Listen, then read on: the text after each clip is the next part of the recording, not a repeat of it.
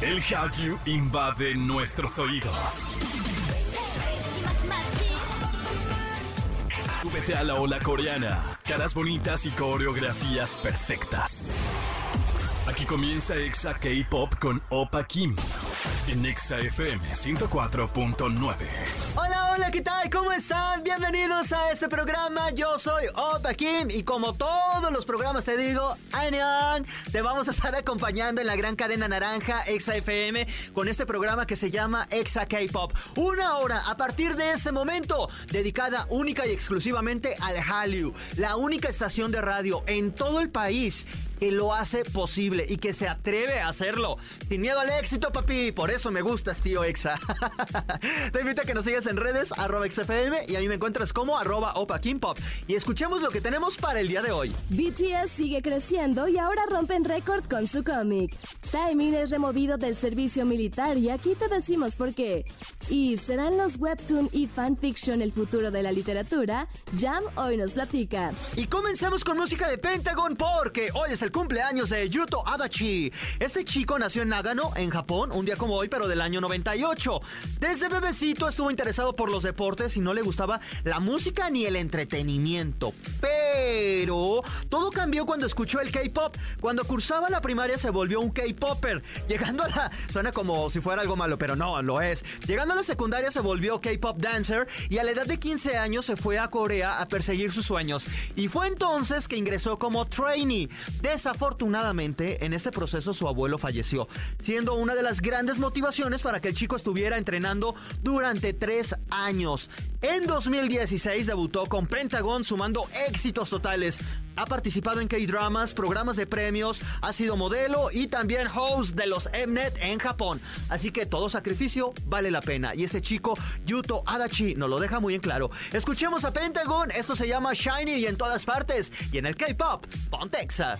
Exa K-Pop. Estás escuchando Exa K-Pop y te cuento que la popularidad de BTS parece que no tiene límites. Y es que ahora los chicos han roto un nuevo récord con su nuevo cómic. De acuerdo a un comunicado de Hive Entertainment, el cómic digital de fantasía Seven Fates Chakho de BTS ha superado los 20 millones de visualizaciones en su semana de estreno. Este contenido se encuentra de forma exclusiva en Naver Webtoon y fue lanzado en 10 idiomas de manera simultánea. Ha sido el webtoon más leído en las 24 horas de haber sido lanzado. Además, alcanzó más de 740 mil suscripciones en tan solo un día. Este webtoon está basado en un grupo de cazadores de tigres durante la dinastía Joseon. Entonces, siete chicos se encuentran destinados a compartir su vida y crecer como grupo para superar todos los obstáculos. ¿Ustedes ya lo leyeron? Yo la verdad es que todavía no lo he podido leer, pero, pero lo voy a estar leyendo. Y además más adelante Jan va a estar aquí para hablar de los fanfiction, de los webtoon y de los cómics. ¿Creen ustedes que sean el futuro de la literatura? Lo vamos a hablar todavía en, en la segunda media hora. Por ahora vamos a escucharlos. BTS, Life Goes On y en todas partes. Pontexa. Exa K-Pop. Yo soy Opa Kim y te acompaño a través de la gran cadena naranja para platicarte, para contarte que la depresión y la ansiedad han sido trastornos que desafortunadamente se han vuelto más frecuentes en el K-pop. Tal es el caso de Temin. El año pasado, el idol integrante de Shiny ingresó al servicio militar para cumplir con lo señalado por la ley de Sur Corea. Desafortunadamente, previo a alistarse, el idol tuvo episodios de ansiedad y depresión. Aunque se estaba tratando los problemas, se intensificaron estas últimas semanas durante su servicio militar, provocando que la dirección decidiera moverlo a servicios públicos suplementarios, donde terminará su servicio y recibirá tratamiento para su salud mental. El objetivo de todo esto es obviamente cuidar al idol, encontrar nuevamente su equilibrio mental y poder trabajar con estos problemas que lo han invadido durante al menos eh, pues el año pasado. Yo creo que ya tiene mucho más tiempo, solo que ahora pues se ha ido agravando desafortunadamente, ¿verdad? Pero afortunadamente pues ya va a tener que cumplir su servicio militar eh, en otras circunstancias. Por ahora vamos a escucharlo. Esto es Want y en todas partes, Pontexa. ¿Sabías que el libro más vendido de Corea del Sur durante cuatro años consecutivos es Kim Ji-jong, nacida en 1984? Así se llama este libro. Esta obra feminista escrita por Chan Um-ju ha logrado ventas altas desde el año 2016, aunque tú no lo creas. Por ahora vamos a un corte comercial y regresamos con Jam, quien nos habla del futuro de los fanfiction en la literatura. ¿Será todo esto al volver? K-Pop. Esto que acabas de escuchar es de EXO a través de EXA en EXA K-Pop. Estuve hilando toda esta idea porque dije, parece trabalenguas, pero es la verdad. La banda es EXO, la estación es EXA, el programa es EXA K-Pop y yo soy Opa Kim. Muchísimas gracias a todos los que nos siguen escuchando, a los que nos siguen escribiendo. Lo pueden hacer en arroba XFM y arroba Opa Kim Pop. Y sin más, ya huele a chisme, miren nada más esto que se escucha. Chisme Time. Con Jam Jam. Space Jam. Ya escucharon, ya está con nosotros. Le doy la bienvenida a Jam Jam Space Jam. ¿Cómo estás? Muy bien, feliz y emocionada de hablar de este tema. Porque además lo ligamos con lo que hablamos al inicio del programa, que era lo de BTS, que rompieron récord con su, con su nuevo cómic digital. Sí. Eh, ¿Ya lo leíste tú? bien. No, todavía no, porque lamentablemente la plataforma en la que están pide una suscripción. Entonces yo creo que eventualmente cuando ya liberen todos los capítulos como para evitar la reproducción y el plagio y lo que normalmente hace Army de encontrar links ilegales para verlo o leerlo, supongo que eventualmente ya que esté completo lo van a liberar para pues, la, la plataforma sin suscripción, pero por lo pronto voy a esperar. Lo bueno es que ya está. O sea, si tú tienes dinero y te quieres suscribir, pues hazlo. Lo malo es que también te puedes esperar hasta que ya esté completo y con una sola suscripción. Sí, o sea, no tienes que estar renovando, pues ya lo lees todo y luego cancelas. Eh, Exacto, lo malo dentro de eso es que pues pena. ya te puedes spoilear o no vas a ser de los primeros en leerlo. Digo, a mí me da resulta un poco, ¿sabes? Como que me da igual si me spoilean o algo, pero hay gente que no, que Sí, quiere ser los primeros. tampoco, a mí al contrario, me encanta el spoiler y cuando salió Spider-Man yo estaba rogando que alguien me contara la película y nadie me la quiso contar hasta que la fui a ver. Ah, sí. Sí, no, no, no fomentaron mi amor por el spoiler. Pero entonces, si no eres de las personas que les gusta el spoiler, pues renueva tu suscripción así una vez al mes hasta que se termine el webtoon del Pues sí. Eh, y hoy vamos a hablar de los webtoon, los cómics en línea, como el futuro digital. Esa es la pregunta. ¿Son los webtoon lo- el futuro de la literatura? Yam, ¿tú qué crees? Sí, yo creo que sí.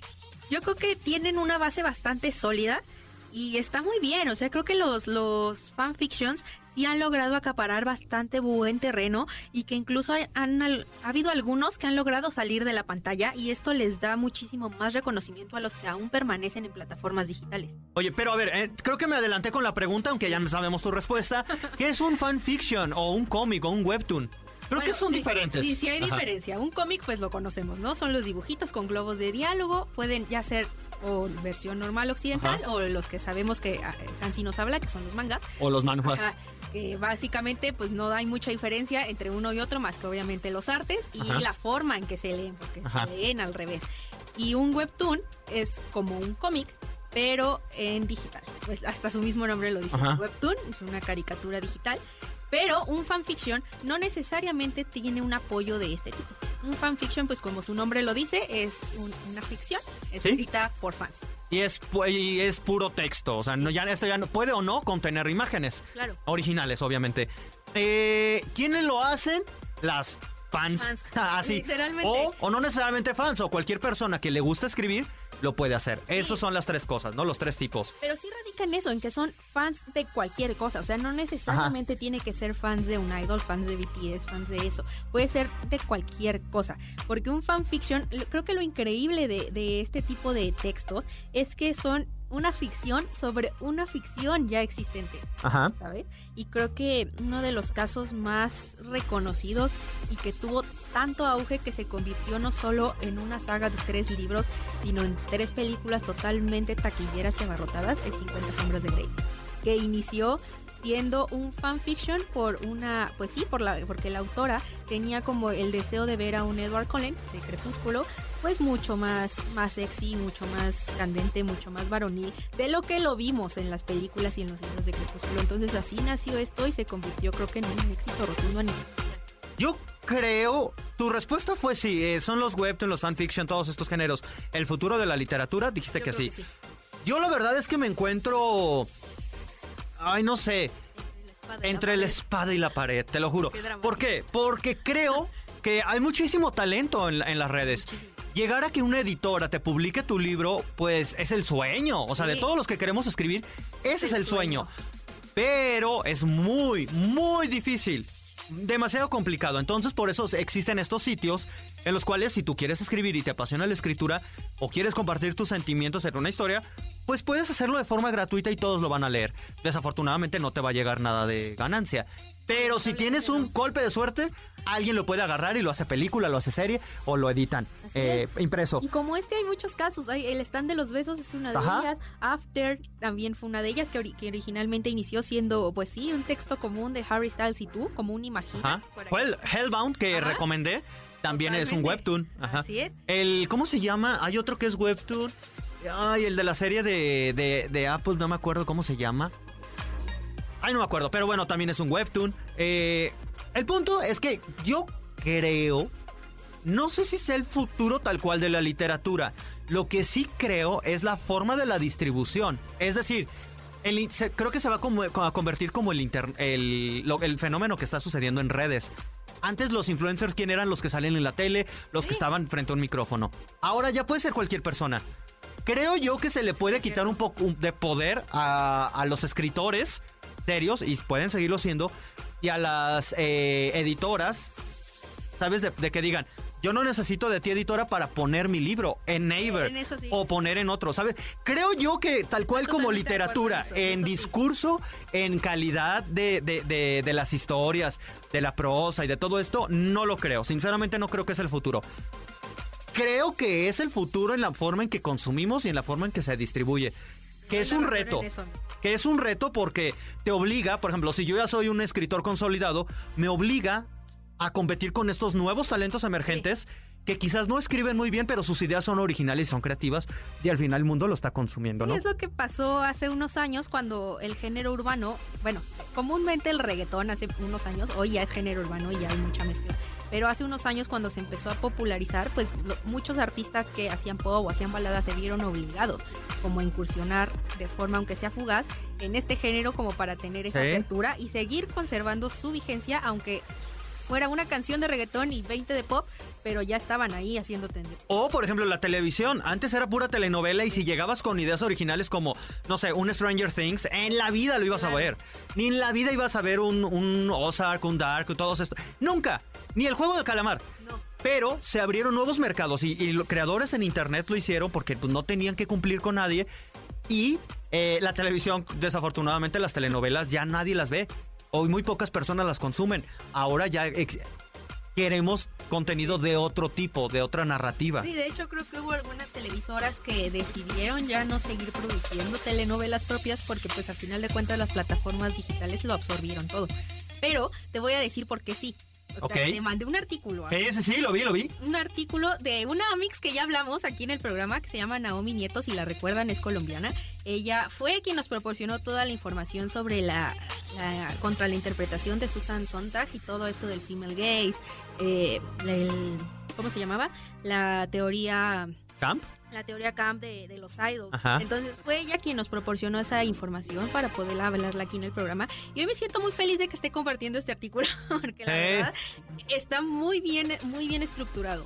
Tiene citas de grandes autores. Viene Sí. Quiroga.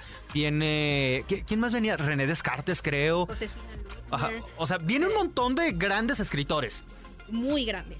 Pero me parece curioso algo que ella menciona ahí y que dice que los fandoms son comunidades interpretativas y fabricantes de significación.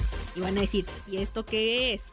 ¿Y esto qué afecta a la economía, Yamile? Sí, ¿en qué le afecta esto a Cristiano Ronaldo? Ajá. Bueno, les voy a decir en qué le afecta.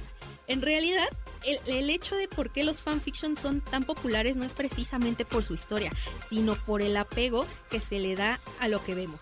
Como bien te decía, no es, no es forzoso que tenga un, un fanfiction, un apoyo visual como un webtoon, o sea, para Ajá. convertirse en un webtoon o un cómic. Pero sí es necesario que tenga algo de qué apoyarse, ¿sabes? Es decir, si voy a hacer un fanfiction entre dos personajes masculinos de Harry Potter, necesito una foto de cómo se veían en el momento en que se está desarrollando Ajá. la historia. ¿No? Aunque la foto sea editada, aunque, ¿sabes? Pero necesito ese apoyo visual. O están desarrollado BTS en el video de Not Today. Bueno, te pongo el video para que veas cómo se veían, cómo tenían el cabello, cómo es que cómo se relacionaban en ese momento los personajes. Y eso es lo que ha creado tanta afinidad entre el público con los fanfics. Sí, creo yo que las editoras, es un buen mercado para las editoras, básicamente, porque las, una editora, no, no quiero decir nombres para, pues, decir, Ay, ¿cuál es el ataque? No, aquí se les ama. Pero, por ejemplo, Wattpad creo que ha sabido aprovecharlo. Si quieres leer algo en internet gratis, Wattpad. Creo que podrían hacerlo. Crunchyroll en anime es gratis. Y ya si quieres ver como títulos muy específicos, paga. Eh, creo que podrían hacer eso. Paga, no sé, una suscripción de 50 pesos y vas a tener un montón de libros. Que se convierta el Netflix de la, de, de la literatura.